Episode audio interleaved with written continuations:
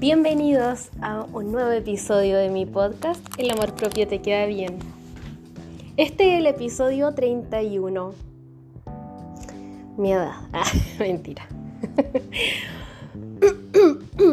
Oigan, chiquillas, todavía sigo enferma. Manden buenas vibras, por favor. Pero ya me siento mucho mejor. Hoy día estoy sola. sola otra. Bueno, hace tiempo que no grababa un, un capítulo sola, chiquillas. Creo que de mi cumpleaños, de marzo. Ahora es. Mira, estamos llegando. Es, ¿qué, ¿Qué día es? 29 de julio. De junio, perdón, de junio. Em, y, y decidí hacer este episodio porque estaba preparando una, una charla para un evento que es el día sábado y que me tiene súper emocionada, eh, contenta y nerviosa también, eh, que voy a dar en un evento de empoderamiento femenino y que eh, la he cambiado algunas veces porque primero iba a hablar como bien de la asesoría de imagen, de cómo usar la ropa a nuestro favor. Pero dije, ya, si eso lo tienen en mi Instagram, yo subo muchas cosas relacionadas con eso, en historias, en posts, en reels. Y no, voy a aportar algo más. Eh, más también experiencial, desde la ciencia, desde la psicología. Em, no sé, que pueda aportar algo diferente quizás a lo que, a lo que yo siempre posteo. Entonces eh, se me ocurrió hablar del liderazgo personal, porque yo siempre eh, trato de, no sé, con mis clientas eh, y yo misma, mm, como promover eso, el liderazgo personal, que tú eres líder de ti misma, que puedes hacer lo que, lo que tú sueñes, lo que tú quieras. Em, y en el fondo es como, ¿qué quieres ser en tu vida? ¿Víctima o protagonista? No, protagonista. Quiero hacer que las cosas pasen. Quiero ser protagonista de mi vida, no una víctima. Entonces de eso es lo que les quiero hablar hoy día. Em, yo desde chiquitita he sido una, una persona que se cuestiona harto la vida Em, y de chica me he preguntado cuál es el sentido de la vida. Porque no le encontraba mucho sentido. Entonces siempre, por ejemplo, hablaba con mi mamá sobre la vida. sobre qué es la vida, para qué estamos acá, qué hay después de la muerte. Y de chica también me puse a leer libros sobre eso. Me acuerdo que, ¿cómo se llama ese libro? Historias no me acuerdo ahora. Y, creo que hasta se me perdió ese libro porque me lo iba, lo iba a leer a la playa. Historias del túnel y el bardo, algo así creo. Que hablaba de las experiencias después de la muerte. Em, entonces hablaba de... Es un psiquiatra que lo escribió. Mira, lo voy a buscar porque no me acuerdo bien cómo era el nombre del libro, pero era algo así. Historias del túnel y el bardo. Entonces el psiquiatra lo que hacía era contar en el libro las historias de pacientes que habían estado en contacto con la muerte, como personas que habían tenido accidentes y que habían experimentado como la muerte durante algunos segundos y qué y después volvieron obviamente. no murieron, resucitaron.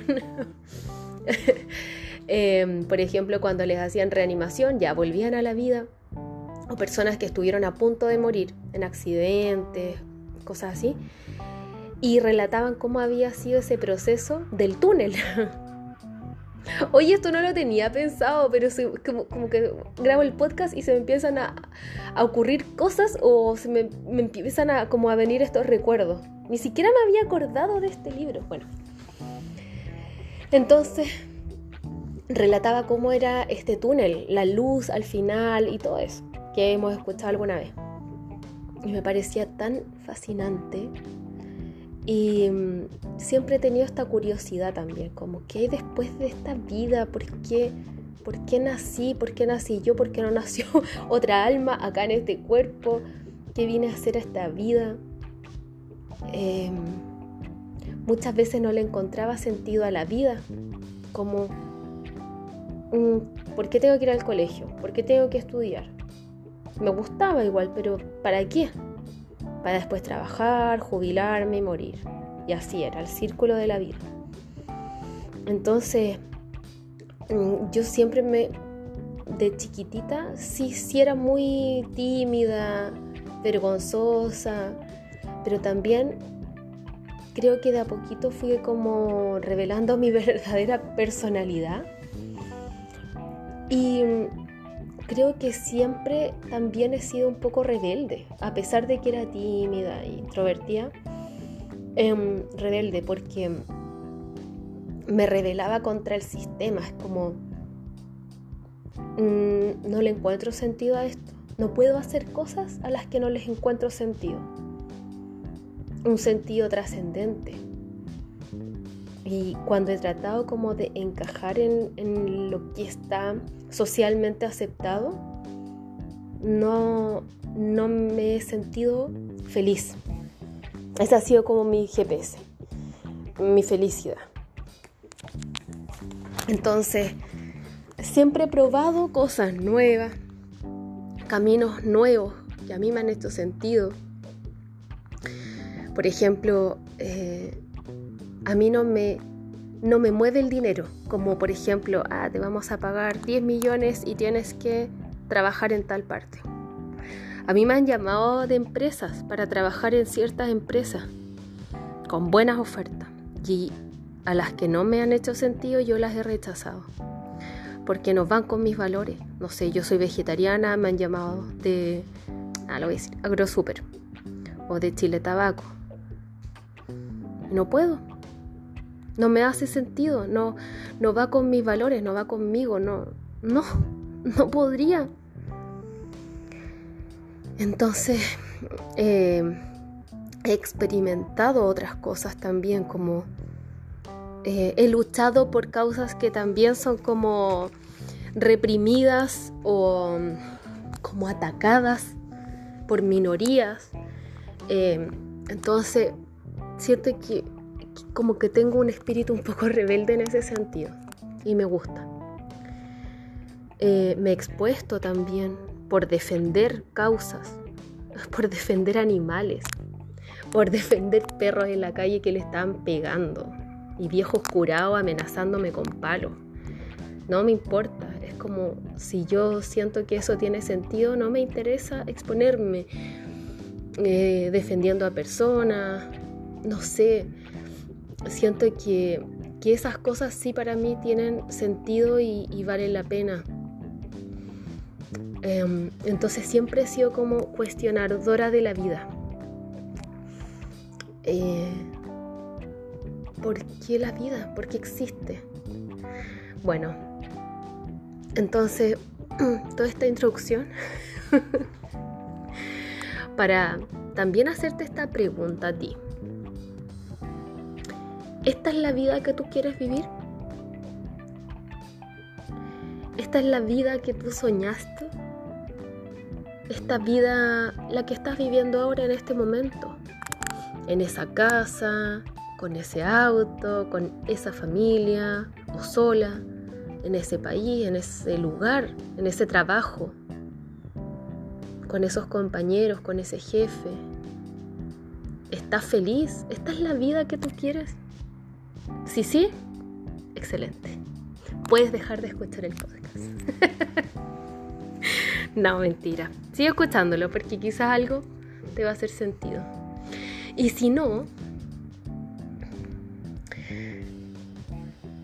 te quiero te quiero decir, te quiero decir. Y esto que esto es algo que eh, está comprobado por la ciencia. Yo siempre les hablo de los estudios, desde eso, también de mi experiencia, pero no solo desde eso. Nosotros como seres humanos tenemos una tendencia a ser mejores, a ir hacia arriba. Es una potencia natural a ser más. Es ese fuego interno que te impulsa, que te mueve. Esa llamita, esa chispa, ese fuego que tú tienes y que está esperando ser encendido. Todos podemos ser más, todos podemos ser mejores de lo que somos, podemos estar mejor de lo que estamos ahora. Y esa llamita, ese fuego que tenemos dentro, que está esperando ser descubierto, encendido, es una potencia natural que tenemos todos a ser mejores. Entonces, lo que pasa es que cuando tú vas avanzando y escalando, siempre vas a querer más hay una insatisfacción.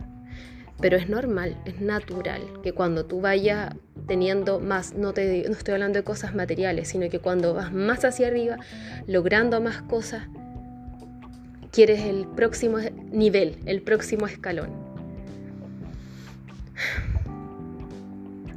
Pero ¿cómo se producen los cambios? ¿Cómo se produce este, esta innovación personal?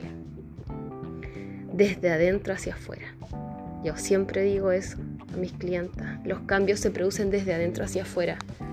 Yo no saco nada con decirte a ti, ándate ese trabajo. Tú no eres para esto. Búscate algo mejor, algo que te haga feliz. Emprende, renuncia. O hablando de imagen, eh, no te vistas más de negro, usa estampados, usa sombrero, usa colores porque ese, ese cambio no va a ser real.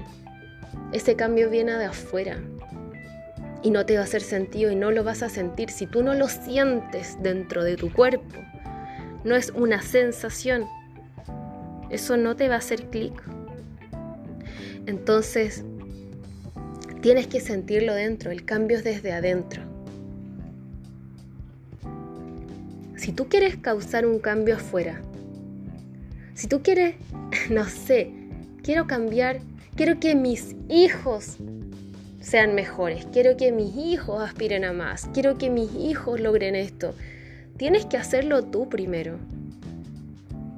Nadie puede liderar a otros si no se lidera a sí mismo. Nadie puede cambiar un entorno si no se cambia a sí mismo, si no innova, si no es líder de sí mismo. Entonces siempre es de adentro hacia afuera, para que sea real. Y siempre es de a poquito, de lo pequeño a lo más grande. No hagas el cambio al tiro desde lo más grande, porque es muy difícil, no lo vas a poder sostener. El cambio siempre es de a poquito, pasito a pasito, como dice Luis Fonsi. De a poquito, pasito a pasito pequeñas acciones sostenidas en el tiempo.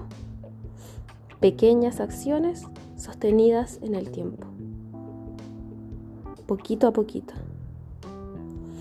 Y hay cuatro actitudes que tienen los innovadores de la vida. Cuatro actitudes. Y una de ellas es la humildad.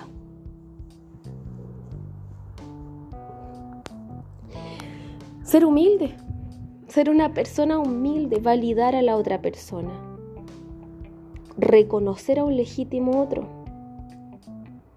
respetar al otro, ser vulnerable también, mostrar la vulnerabilidad, no eres perfecto, no eres perfecta, reconocer tu incompetencia, saber que no sabes, declarar la incompetencia como yo les digo que no sé las tablas, no me sé las tablas.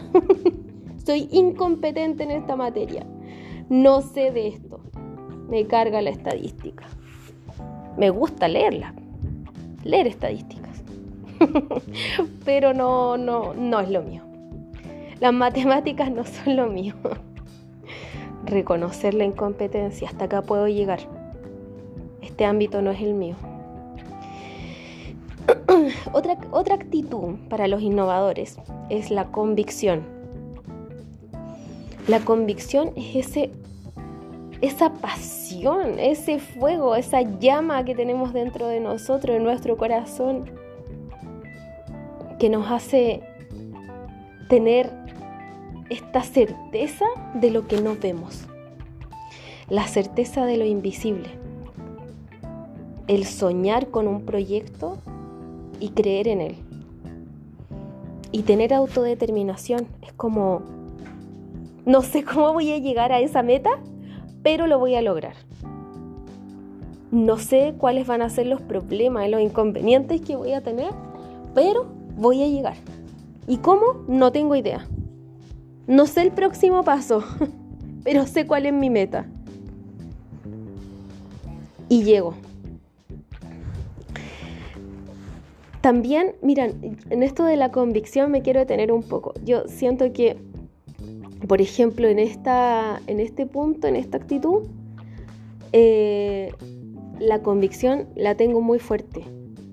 Cuando yo eh, me quedé sin trabajo y tuve que decidir si ser independiente, asesora de imagen o buscar una pega. Y cuando yo decidí hacer esto, tenía una convicción muy grande de que me iba a ir bien, de que iba a ser buena en lo que, en lo que yo quería hacer y, no tenía idea cómo partir, no tenía idea cómo empezar, no tenía idea cómo hacer un programa, cómo hacer las sesiones, no tenía idea cómo usar el Zoom, no tenía idea de hacer reels, no tenía idea de, de cómo armar las sesiones, de cuánto cobrar, no sabía nada. Yo solo tenía el conocimiento en bruto y ahí fue como usted vea cómo se vende. Y eso igual fue difícil y obviamente quizá era más fácil buscarme una pega y chao. Pero no quería. Yo dije voy a hacer esto y voy a ser buena en lo que me gusta. Y no tengo idea cómo lo voy a hacer, pero lo voy a hacer. Y estudié, empecé a, buscar información, busqué mentoras en este tema de la asesoría imagen, en temas de mm, Instagram, me entrené con Vilma Núñez, eh, con otras personas también, y Carolina Millán. Y, y ya, pues, dije, lo voy a hacer nomás. Muerta de miedo. Que si me va mal, nadie me conoce. Ah, dije, no, a mí me va a ir bien. Lo voy a hacer. Porque lo siento dentro de mí. Es algo que no te puedo explicar porque es, literalmente como un fuego, como mm, solo pienso todo el día en esto y sueño con esto y me imagino esto y me veo haciendo esto en mi vida, me mueve, me motiva y, eh, y lo hice. Bueno, la otra actitud es la positividad. Y la positividad es no hay otra opción. O sea, tú no puedes ser innovador en negatividad, porque la negatividad te contrae. Te contrae. Y necesitamos emociones expansivas de apertura. Entonces, la positividad se da en ambientes de confianza. De confianza, de conectividad, de conectar con el otro, de mirar al otro, de empatizar con el otro, de reconocer al otro de conversaciones que sean apreciativas. No hay posibilidad de innovar en negatividad. Entonces, ya se ha estudiado este tema, no tanto el tema de innovación personal y de liderazgo personal tampoco es tan eh, de tantos años atrás. Y pero sí lo que se ha comprobado es que el motor de la vida son los sentimientos. Antes estaba esta frase, el pienso luego existo, y ya no. Es siento, pienso y luego existo. Las emociones nos mueven. Las emociones. Hay un investigador chileno que se llama Marcial Lozada, que a mí me voló la mente cuando estudié, hice mi magíster en psicología, eh, le escribí un mail. Miren la osadía, la audacia de esta pendeja. la audacia. Yo era una, cabra chica, o sea, estudiando el magíster hace 10 años. Ya no tan chica, ¿ves? ¿Cuánto tenía? Eh, no era tan chica, pero era mucho más joven. Eh, le escribí un correo para preguntarle cosas y me respondió. Yo me quería morir. Si este no puedo creer que este caballero estaba en Brasil. Y, le escribí. No, no lo podía creer. Para mí era mi ídolo, lo máximo. ¿Y qué decía Marcial Lozada? Él, eh, este investigador es que ahora es reconocido a nivel mundial por su investigación. Dice que para activar la positividad y finalmente la felicidad, en el fondo es para, él, lo dice en un término muy bonito, para florecer. Dice, el florecimiento humano, el florecimiento humano se da en ambientes de positividad. Y, cómo, y él eh, también investigó la tasa de positividad que nosotros tenemos que tener. Y esto se da para ambientes laborales, individuales, y la tasa de positividad es de 3 es a 1, para, para nosotros activar nuestro florecimiento humano. ¿Qué quiere decir eso? Que por una emoción negativa o un pensamiento negativo o una acción negativa, necesitamos tres positivas. O sea, si nos ponemos a pensar, ¿qué pesa más, la negatividad o la positividad? La negatividad. La negatividad, porque por un comentario negativo que yo hago, tengo que hacer tres comentarios positivos para contrarrestar la negatividad. Entonces, para nosotros poder florecer y contrarrestar esa negatividad, deberíamos hacerlo así. O sea, si yo hoy día me levanto y me digo, oh, puta, que estoy fea, cada día más fea y más vieja. Yo debería decirme, después, acto seguido, tengo un pelo hermoso, brillante y maravilloso. Amo mis ojos, qué cosa más linda. Y soy una persona sana. Soy una persona saludable. Recién así podría contrarrestar la negatividad. Y la cuarta actitud es el coraje. Uf, sí que se requiere coraje para ser líder y líder de ti mismo. Estamos hablando recién líder de ti mismo, no líder de otro. Se requiere mucho coraje. Se requiere. Cuando tú quieres innovar, cuando tú eres líder de ti mismo y te atreves a hacer cosas diferentes, te atreves a salir de la norma, a salir de la regla, te van a criticar. Ay, perdón. Yo creo que quizás me están escuchando emprendedoras. Y cuando ustedes decidieron emprender, acuérdense, ¿qué les decían? Oh, estáis loca, ¿cómo se te ocurre? Búscate una pega como la gente normal. Oye, qué ridícula, pero ¿cómo vais a hacer eso? No, es muy difícil. Oye, pero si tú no sabís matemática, ¿cómo vais a manejar tus finanzas? Oye, pero tú estudiaste tantos años, ahora vais a ser emprendedora. No. Piénsenlo. ¿Cuántas veces les ha pasado en su vida, no solo a las emprendedoras, cuando has querido un proyecto nuevo, cuando has querido comprar una casa o estudiar algo? Te han criticado, ¿no es cierto? Eres loca, qué loca, ¿cómo se te ocurre? ¿Qué te crees tú? Oye, pero si no, si no eres tan buena en esto, ¿cómo lo vas a hacer? No, yo creo que no te va a ir tan bien. Y eh, tiene estos costos asociados. Que te juzguen, que te tiren para abajo, que no te apoyen, que gente se aleje de ti, que te quedes sola. Eso pasa. A mí me pasó. Muchas veces me ha pasado. Yo he tomado decisiones difíciles, encuentro, Em, asumiendo los costos. Y me pasa que siento que me arriesgo harto. Me arriesgo y es como, porque tienes que tomar decisiones en tu vida. La vida siempre está llena de decisiones, llena, o sea, desde que vaya a comprar el pan. Batido o ayuya, batido el marraqueta, ¿ya? Que aquí en Viña le decimos batido. batido o ayuya. Chuta, no sé, lo que sea. No, tenéis que decirte, me batido. Te vaya en micro o en colectivo. Ay, no sé. O sea, la vida está llena de decisiones, día a día, minuto a minuto. ¿Va a haber Netflix o Amazon? Es a cada rato.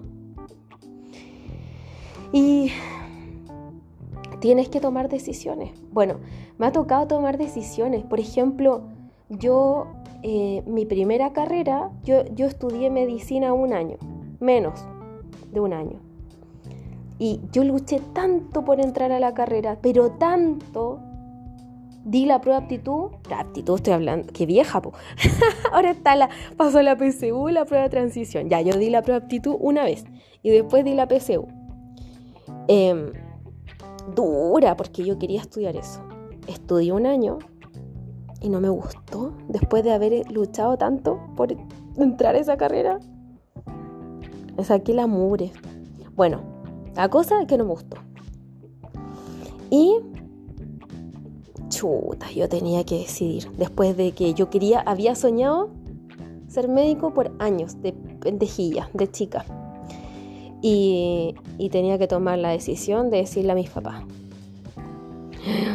Ay.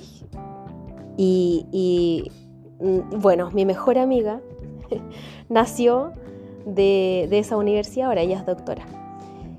Entonces yo le decía, amiga, eh, a ella tampoco le gustaba mucho, es como, amiga, me voy a ir. Y tú, no, yo me voy a quedar. Ay, amiga, pero ¿qué hago? ¿Cómo lo hacemos? Ay, no sé, no sé qué hacer. Fue una decisión muy difícil, muy compleja, donde tú no sabes si la vaya a embarrar o no, pero yo lo sentía en mi corazón.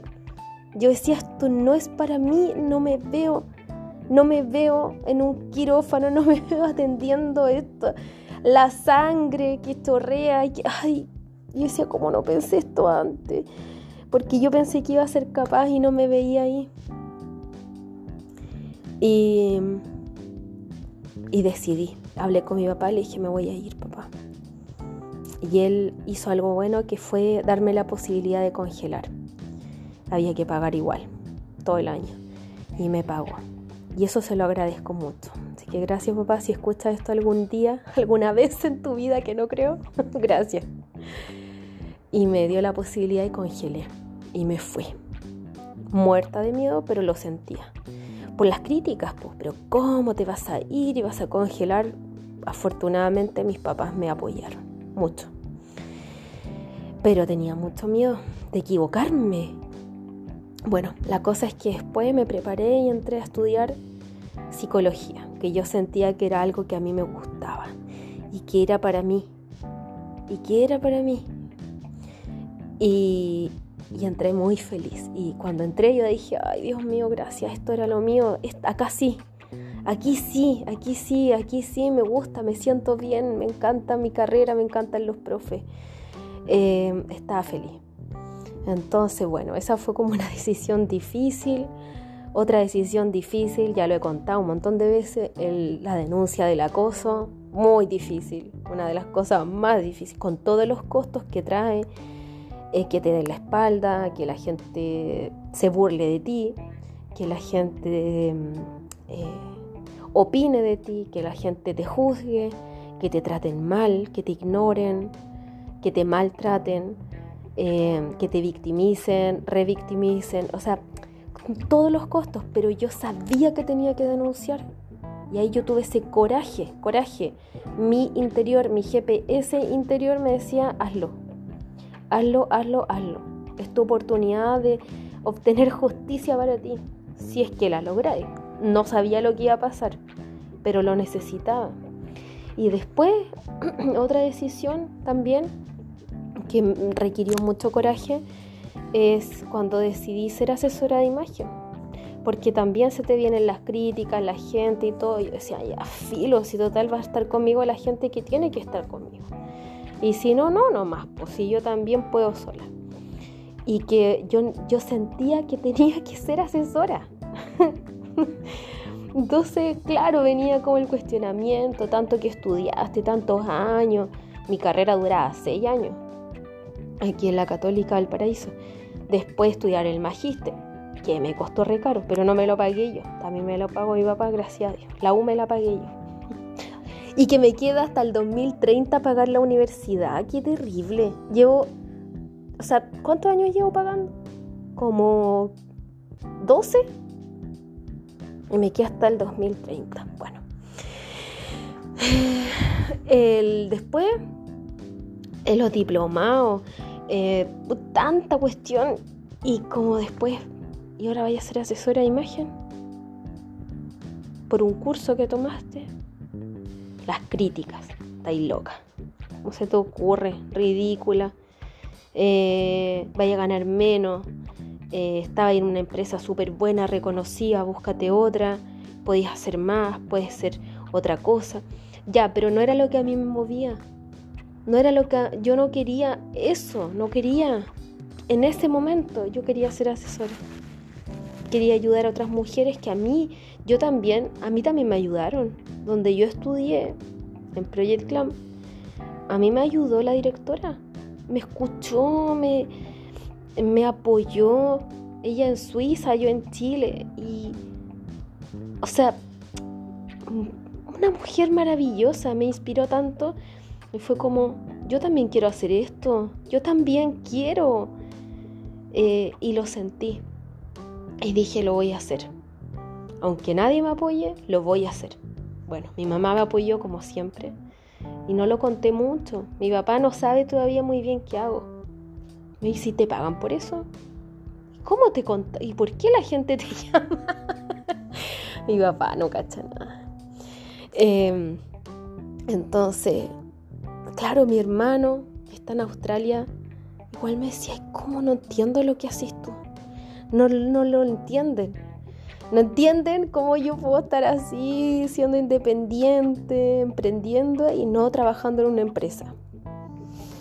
Eh, Después quizás trabaje en una empresa, no lo sé, no sé qué camino me, me pondrá la vida por delante y, qué decisiones tendré que tomar yo también. Pero en ese momento era lo que yo quería. Y, y, y tuve el coraje de poder decidir que quería hacer esto. Se alejó gente, hay personas que nunca más me hablaron, que para ellos seguro yo era poca cosa, em, o que em, no era lo que yo ya no les convenía, yo ya no tenía los contactos de empresa, ya no, no los podía ayudar a encontrar pega, eh, y otras personas que incluso eran personas, increíbles, o sea, personas con incluso cargos altos, eh, personas con mucha experiencia, pero uno las detecta. Eh, personas que a mí me habían ayudado antes en este proceso también me acompañaron y me apoyaron y me apañaron y creyeron en mí. O sea, siempre te vas a encontrar con estas dos, eh, estos dos polos. Personas que se alejan, que te critican, que te dicen ridícula, cómo se te ocurre o no sé, o que no creen en ti, no confían, y tienes también personas que te van a apoyar y apañar eh, pese a todo, y van a creer en ti. Quédate con esas personas, quédate con esa. El que se quiera ir, que se vaya. Y así lo hice, solté. Bueno, ahí viene el desapego. Ah, filo. Y yo decía, y no sé cómo lo voy a hacer, pero lo voy a hacer. Y entonces ahí viene el coraje. ¿Tiene costos? Eh, también quizás económico, también yo dije, bueno, si tengo que cambiar un poco mi estilo de vida, lo voy a hacer, de hecho lo hice. Eh, bajé un poco mi... O sea, yo siento que mantuve mi nivel de vida, pero cambié cosas, cambié algunos hábitos, dejé de hacer otras cosas y me adapté. Y yo creo que este ha sido mi trabajo más feliz en toda mi vida. Y me, emociona decirlo. ¡Ay, qué terrible! Es que cada vez que grabo un episodio sola lloro. No, no quiero... ¡Qué horrible! Soy muy, muy llorona. Bueno, eh, pero me emociona porque eh, me ha traído muchas satisfacciones. Y aquí le agradezco a todas mis clientas que han confiado en mí, incluso de cuando yo era una total desconocida, con poquitos seguidores y todo. No, pero confiaron en mí y me decían, es que tú eres la persona correcta. Tú eres, cuando teníamos la reunión de introducción, eh, ya te encontré, contigo conecté. Y es algo súper lindo, o sea, mis otras pegas no me había pasado sentir esa satisfacción. Y yo todos los días, todos los días, tengo una satisfacción. Todos los días recibo un comentario bonito. Gracias, algo sincero. Y eso no tiene precio. Eso es lo que me mueve, mi propósito. Y ahí tú dices, elegí bien. Elegí bien.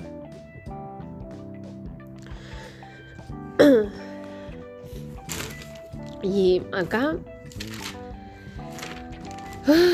te quiero hablar también del propósito, de vida, tu propósito, porque yo te decía, esta es la vida que tú quieres vivir, estás bien así, estás feliz, elegiste esto o la, o la vida te llevó. Es lo que se dio nomás. Es lo que se dio. Estoy aquí por... No sé, por, por, por cueva. Porque llegué acá nomás, po. O lo elegiste, tú decidiste, tú fuiste líder de ti misma. Tú decidiste esta vida, tú decidiste esto que estás viviendo.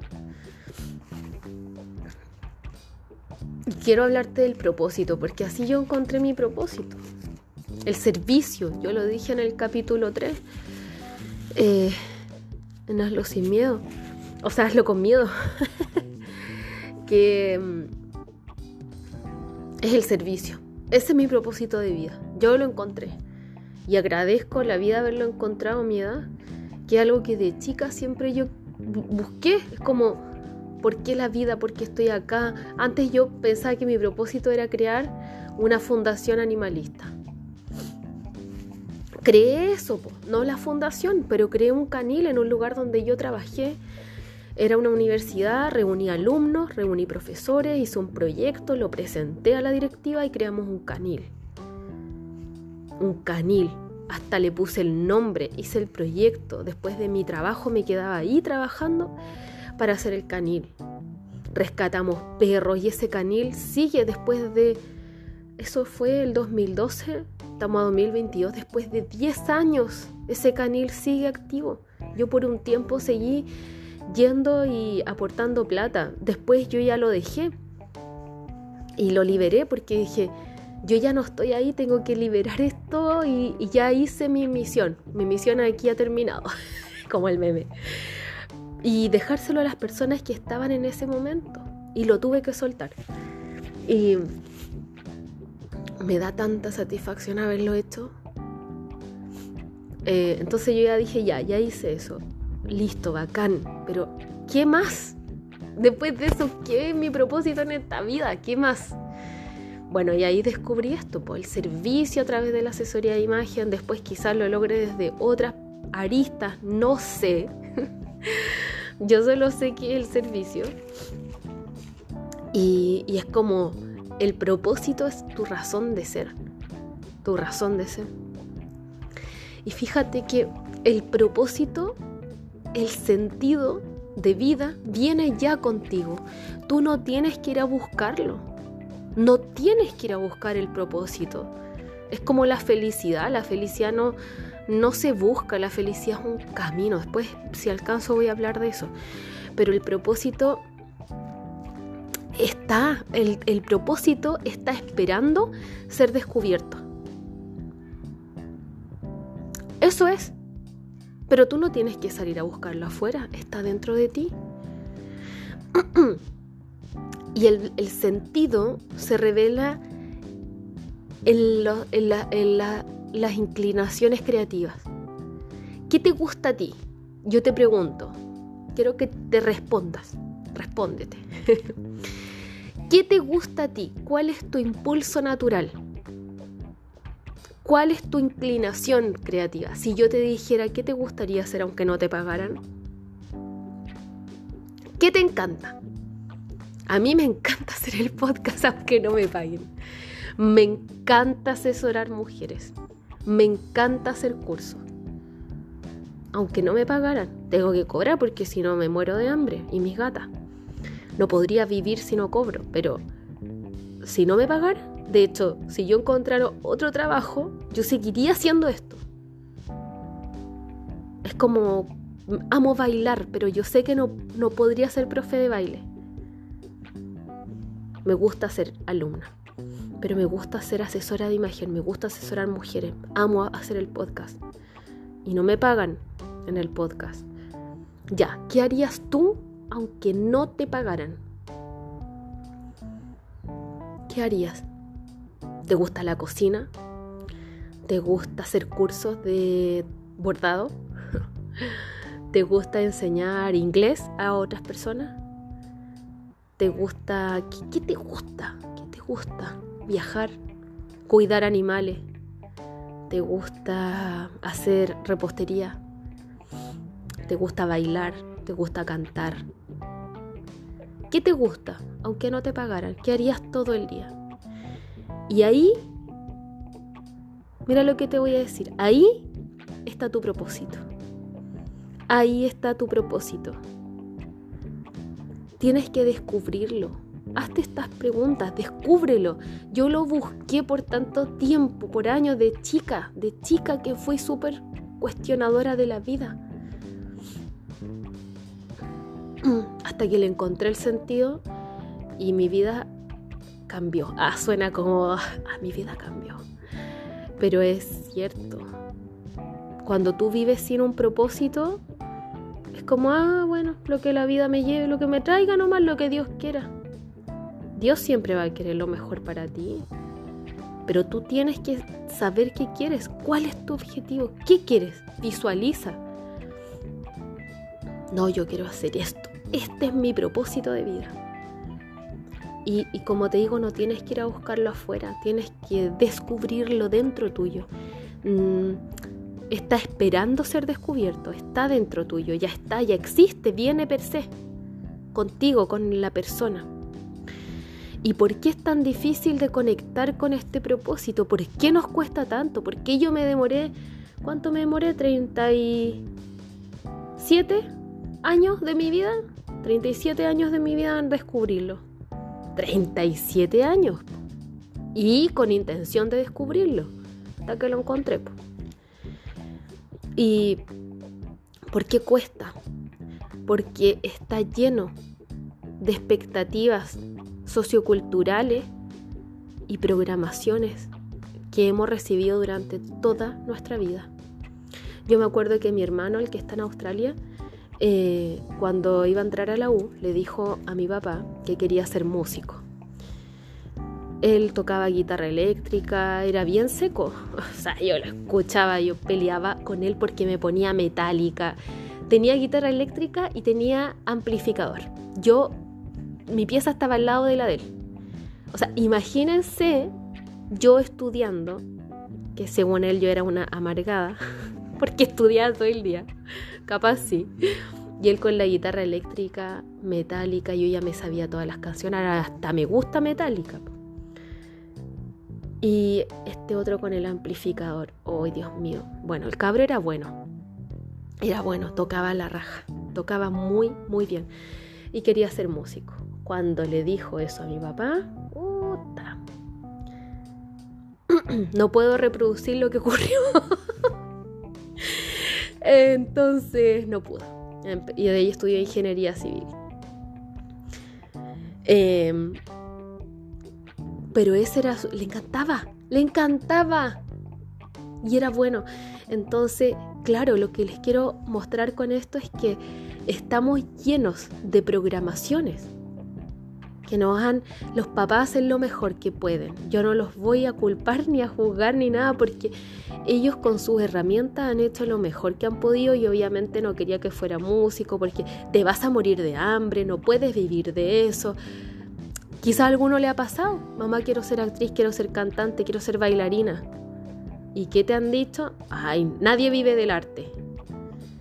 Y entonces, ¿cómo vive la gente que sí vive del arte? si pasa, a lo mejor te va a costar, es difícil, pero como en todo. Entonces, eh, es difícil, es difícil porque uno ni siquiera a veces se lo plantea. ¿Cómo voy a ser músico? Si no se puede en Chile, no se puede. Yo sé que es difícil, pero le estoy poniendo un ejemplo. Em, entonces hay muchas expectativas socioculturales, programación. Es como yo nunca quizás me hubiera atrevido a ser asesora de imagen porque ¿cómo? Si yo estudié tanto y trabajé en estas empresas y fui tanto y mi carrera iba en ascenso. Ah, para mí no soy feliz acá, quiero intentar algo nuevo, quiero probarme a mí misma que puedo hacer algo sola, para mí algo que yo cree, porque yo sé que soy creativa y quiero crear algo. Quiero dejar un legado, quiero, quiero ayudar mujeres. Entonces es difícil porque tenemos todas esas programaciones. Y que te dicen, no, no seas ridícula, o sea, por favor, vive una vida normal, una vida razonable. Bueno, aquí voy a ir con otro tema. Acá Mira, es difícil porque nosotros tratamos de pertenecer. Entonces acá tú te encuentras con la disyuntiva de vivo una vida razonable o vivo una vida que yo quiero construir que no sé dónde va a terminar. Porque cuando tú innovas, tú creas, tú no sabes dónde vas a terminar. Tú sabes el comienzo. Yo inicio acá.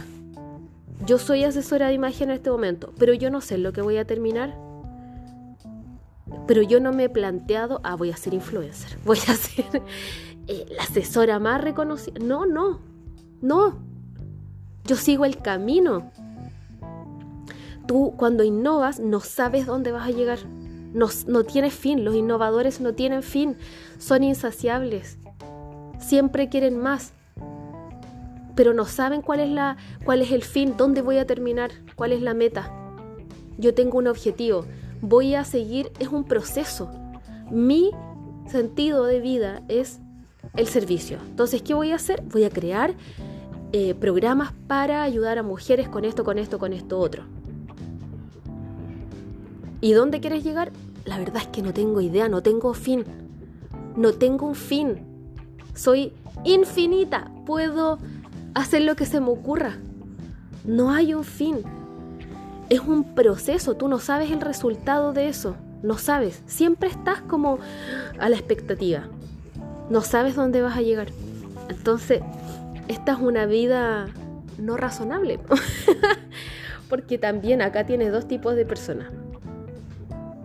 Líderes razonables, que viven una vida razonable, convencional, normal, entre comillas. Naces, vas al colegio, si tienes suerte, vas a la U, encuentras un trabajo, trabajas, quieres jubilar, jubilas y te mueres. Y compras la casa, el perro, te casa, tiene hijo, te mueres. Fin. Y por otro lado, tienes a los líderes no razonables, que no viven una vida convencional, ¿Y qué es lo que hacen ellos? Crean el mundo que quieren, crean el mundo que sueñan, que muchas veces no es convencional. Algunos ni siquiera estudian, algunos ni siquiera van a la uni. Con esto no les estoy diciendo no vayan a la uni al colegio, no, no quiero darles tampoco ese mensaje, sino que eligen. Y ahora quiero ser músico, quiero ser técnico, quiero ser asesora de imagen, quiero ser psicólogo, quiero ser doctor. Sueñan, crean el mundo que quieren. Y acá es donde vienen los grandes creativos, las grandes ideas, eh, los creadores de cosas que no se han visto antes. Personas que se han atrevido, los emprendedores me van a entender, las emprendedoras. Y los líderes no razonables, los que no viven esta vida convencional, que se preguntan. Y aquí hay que preguntarse, si tú vives una vida convencional y estás feliz y ese es tu sentido de vida, está perfecto. Por ejemplo, mi mamá dice, mi sentido de vida ha sido ser madre. Y mi mamá con eso está feliz, porque ella dice que vino a criar. Bien, bien, porque ella dice que ese es su sentido de vida y que eso es lo que la ha hecho más feliz. Eh, pero otras personas podemos tener otras, otros propósitos. Los líderes no razonables, ¿qué es lo que hacen? Convierten fuera lo que hay dentro.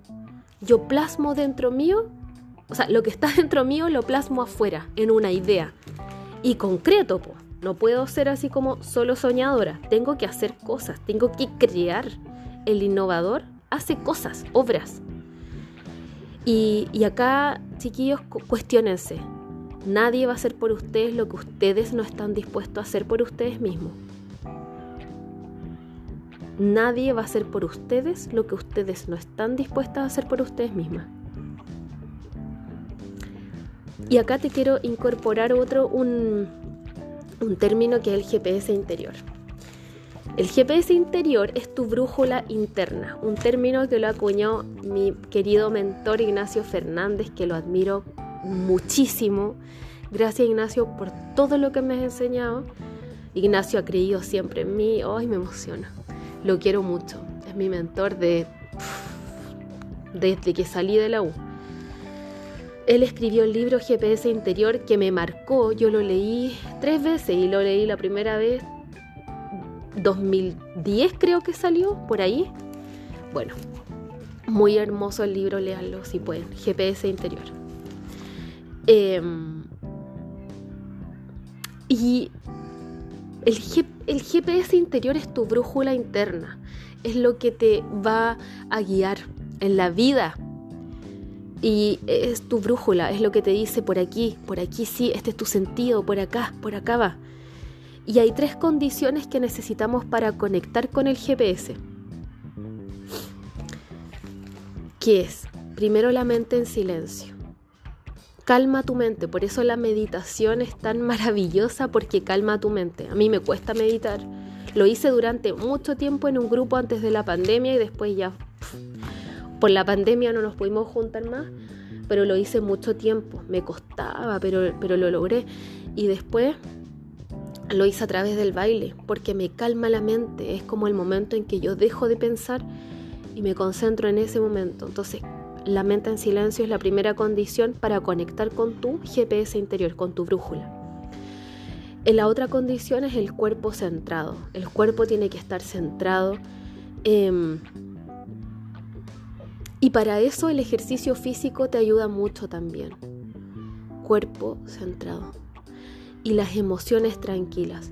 Por eso no, creo que yo se lo he dicho en otros podcasts, no tomen decisiones en caliente, como se dice, como que le dicen, eh, cuando estén muy eufóricas, muy felices, porque ahí el, puede que la dopamina te esté jugando en contra, por ejemplo, cuando estamos enamoradas. Por eso dicen no te cases enamorada porque lo que está hablando en ese momento es la dopamina.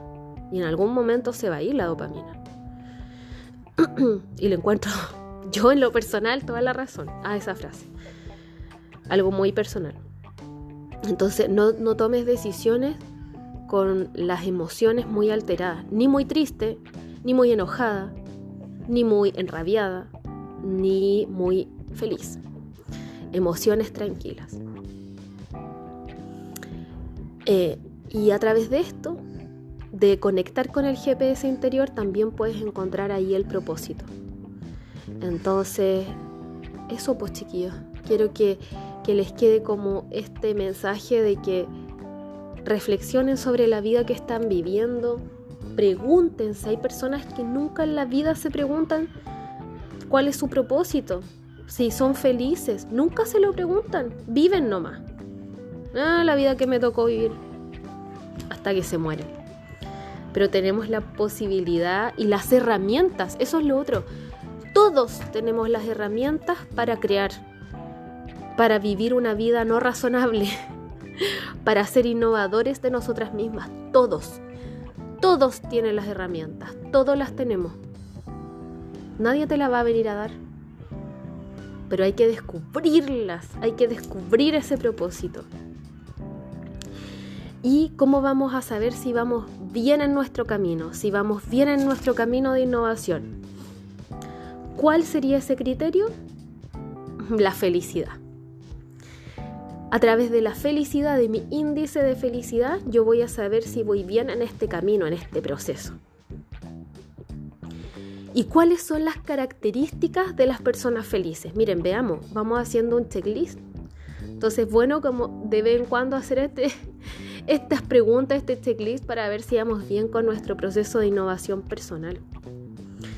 Las personas felices, y esto eh, lo, dice un autor muy seco que ha estudiado el tema de la felicidad, Martin Seligman, que lo pueden leer.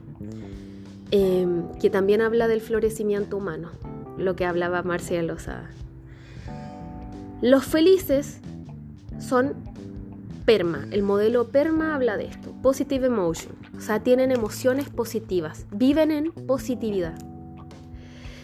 Engagement, es decir, son, no me gusta tanto comprometidos, sino que son personas apasionadas, apasionadas y que vibran con causas sobre todo sociales. Los felices no son felices en su individualidad, no, no son felices solos, son felices con otros, con causas sociales, son comprometidos con causas sociales. La R de relationships eh, que habla de relaciones positivas con otros. Lo que decía anteriormente, tú eres feliz con otros, no eres feliz solo estableces vínculos con otros, vínculos profundos, comprometidos, relaciones duraderas a largo plazo y fuertes. La M de meaning, es decir, vivir con sentido, vivir con un sentido, no vivir por vivir hasta que me muera, no, un sentido trascendente, un sentido trascendente. Las personas más felices son aquellas que viven con un sentido más espiritual, y no les hablo de religión, les hablo de, la trascendencia, de, de tomar en cuenta el medio ambiente, la ecología, la naturaleza, las otras personas, la comunidad. Yo no voy a ser feliz aquí sola con mis gatos en mi casa y afuera que se jodan. No. Así no se vive la felicidad. La felicidad siempre es con otros y en comunidad, trascendiendo a mi individualidad. y la A de achievement que tiene que ver con logros, pero con obras. Por eso yo les decía, con obras. No puedo ser una innovadora aquí en mi casa, creando y nunca concretando. Tengo que tener algo concreto, crear algo, una obra, hacer un programa, em, crear mi emprendimiento, eh, unirme a alguna organización de una causa social, pero hacer algo, no está todo en la imaginación, sino que tienes que plasmarlo en algo concreto. Uy, justo se me está acabando el tiempo, pero ya estamos bien. Y eso, chiquillos, la felicidad, para cerrar, eh, tampoco está afuera, está dentro tuyo. Eh, es una forma de habitar la vida en el presente. Eso dice mi, mi profe Ignacio Fernández, que es cierto. Es una forma de habitar la vida en el presente es una decisión. Yo siempre, le, eso es lo que les decía, la vida está llena de decisiones. Y la felicidad también se decide y se trabaja.